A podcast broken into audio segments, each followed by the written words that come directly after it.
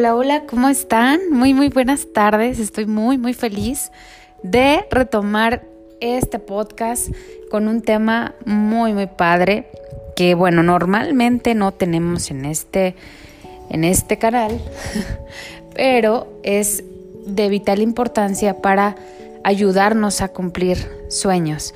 Y es la parte financiera, que creo que es de las que menos tomamos en cuenta, no digo que todos. Tengo amigas y amigos que son súper, súper numéricos y siempre están muy pendientes de esa parte que es genial. Pero habemos otros más despistadones que de pronto no nos damos cuenta en qué o de qué forma se nos va el dinero. Así es que el título de hoy es, son ocho gastos hormiga que acaban con tu quincena. Y son todas aquellas pequeñas cositas que en las que gastamos durante estas dos semanas de la quincena o a quien le pagan por semana o de igual manera aplica para los que les pagan por mes y que pues van de alguna manera mermando ese ingreso que estamos recibiendo. Así es que creo que es muy interesante, la verdad, en lo personal creo que al hacer algunas modificaciones eh, me di cuenta de que eh, pues podemos ahorrar más y por supuesto cumplir algunos otros objetivos a largo plazo, evitando pues algunas cuestiones de, de manejo rápido, ¿no? Y bueno, el primero de ellos es el cafecito de la mañana, ¿no? ¿Quién no de pronto tiene la tentación de pasar a alguna de estas tiendas en los que venden un, café delicioso con, algún saborizante de tu, de tu preferencia y bueno, eh, el vaso muy lindo y hasta, hasta con refil y demás, ¿no? Un café que a lo mejor puede costar, puede variar entre los 40 hasta los 120 pesos, ¿por qué no? Y que, y que bueno, a veces se nos hace tan habitual el estar gastando en ello que, que es parte como que de nuestro día a día, de nuestros hábitos. Y bueno, este punto creo que es de verdad demasiado importante que, que hagamos como una como, como una visualización, ¿no? Veamos como un panorama general de todo lo que nos puede llevar. Digo, si estamos hablando en promedio de 100 pesos, por ejemplo, por el café, estamos, y, estamos hablando del café solito, ya sin galletita o extras, ¿no? Este, si estamos hablando de que en promedio nos podemos gastar esto, a lo mejor lo hacemos, si bien no toda la semana, lo hacemos tres veces a la semana, pues échale que van a ser 300 pesos por semana y por lo tanto al mes 1200 pesos que puedes estar destinando en otra cosa, pero que además no se trata de que lo dejes, sino que más bien busques la alternativa perfecta que podría ser, por ejemplo, si tienes una cafeterita en casa, dejes preparado inclusive tu café desde la noche, porque a veces ese es nuestro pretexto, es decir, es que no me da tiempo porque salgo corriendo. Bueno, hay cafeteras en las que ya dejas preparado, inclusive hasta ya eh, con una alarmita ahí en la que la cafetera se tiene que encender a la hora que tú indiques y eh, prepararte el café. Ya nada más es cuestión de que dejes listo un termo ahí al ladito, eh, tus endulzantes y listo. Te levantes, te preparas el café y vámonos. En cuestión de dos, tres minutos te vas a ahorrar esa cantidad o mucho más. El segundo pues son los desayunos que bueno pues van muy de la mano con el primer punto. Los desayunos o los snacks. Eh, también a veces no tenemos ese hábito de llevar algún sandwichito, alguna botanita, fruta o, algo al, trabajo y se nos hace facilísimo ir a la tiendita, comprar afuera y decimos es que son 30 pesos, es que son 40 pesos, no pasa nada. Pero de igual manera, pues al acumularse ya van significando un importe pues ahí de importancia en, nuestro gasto.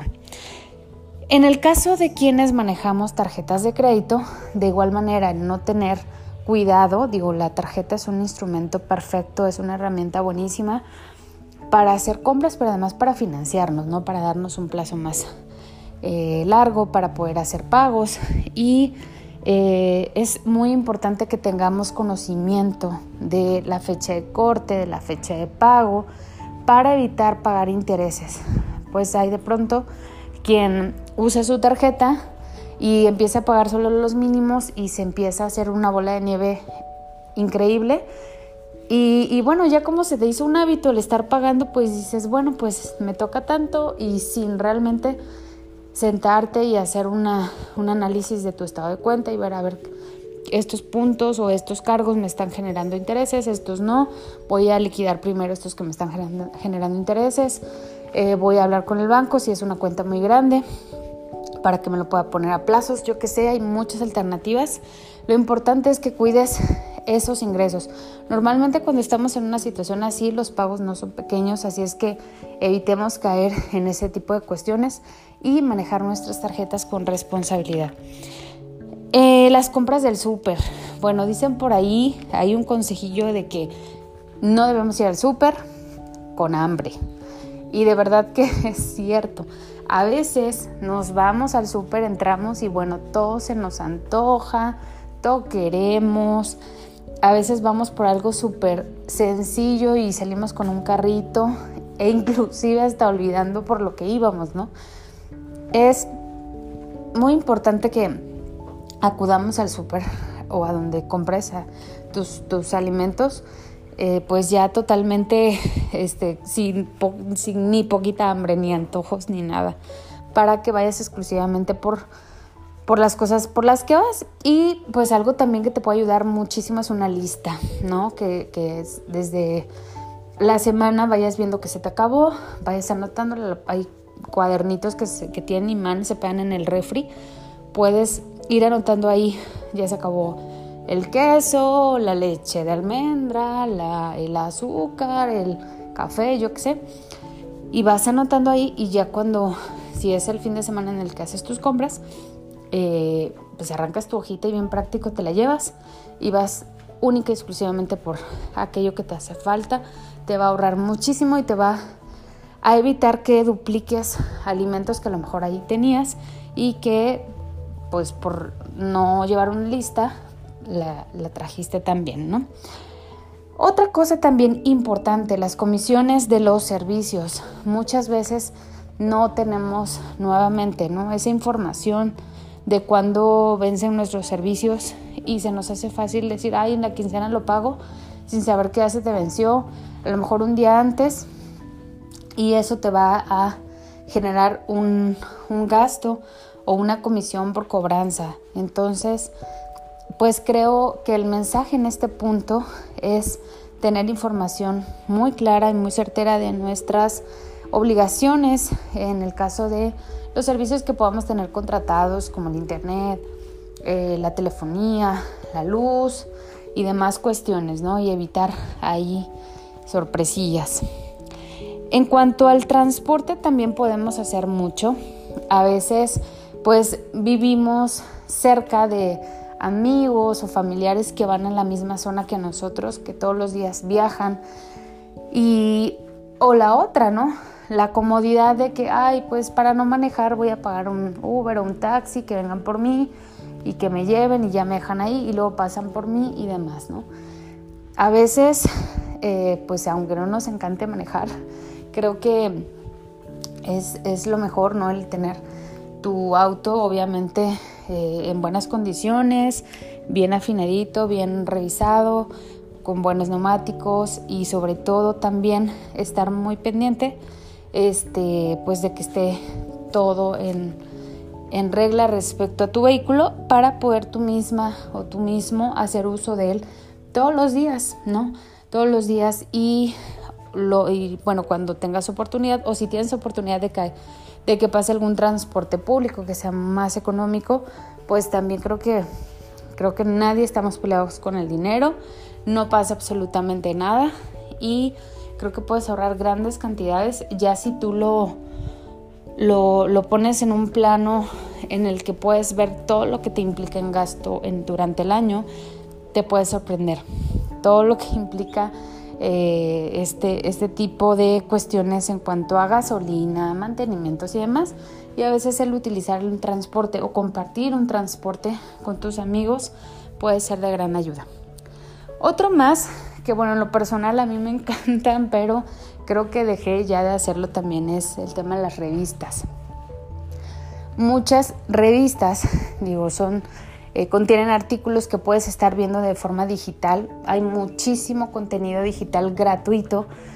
Y bueno, las revistas, en mi caso, por ejemplo, me encantaba el poder tenerlo de propia mano, me encantan. Eh, no así los libros, obviamente los libros son otra historia.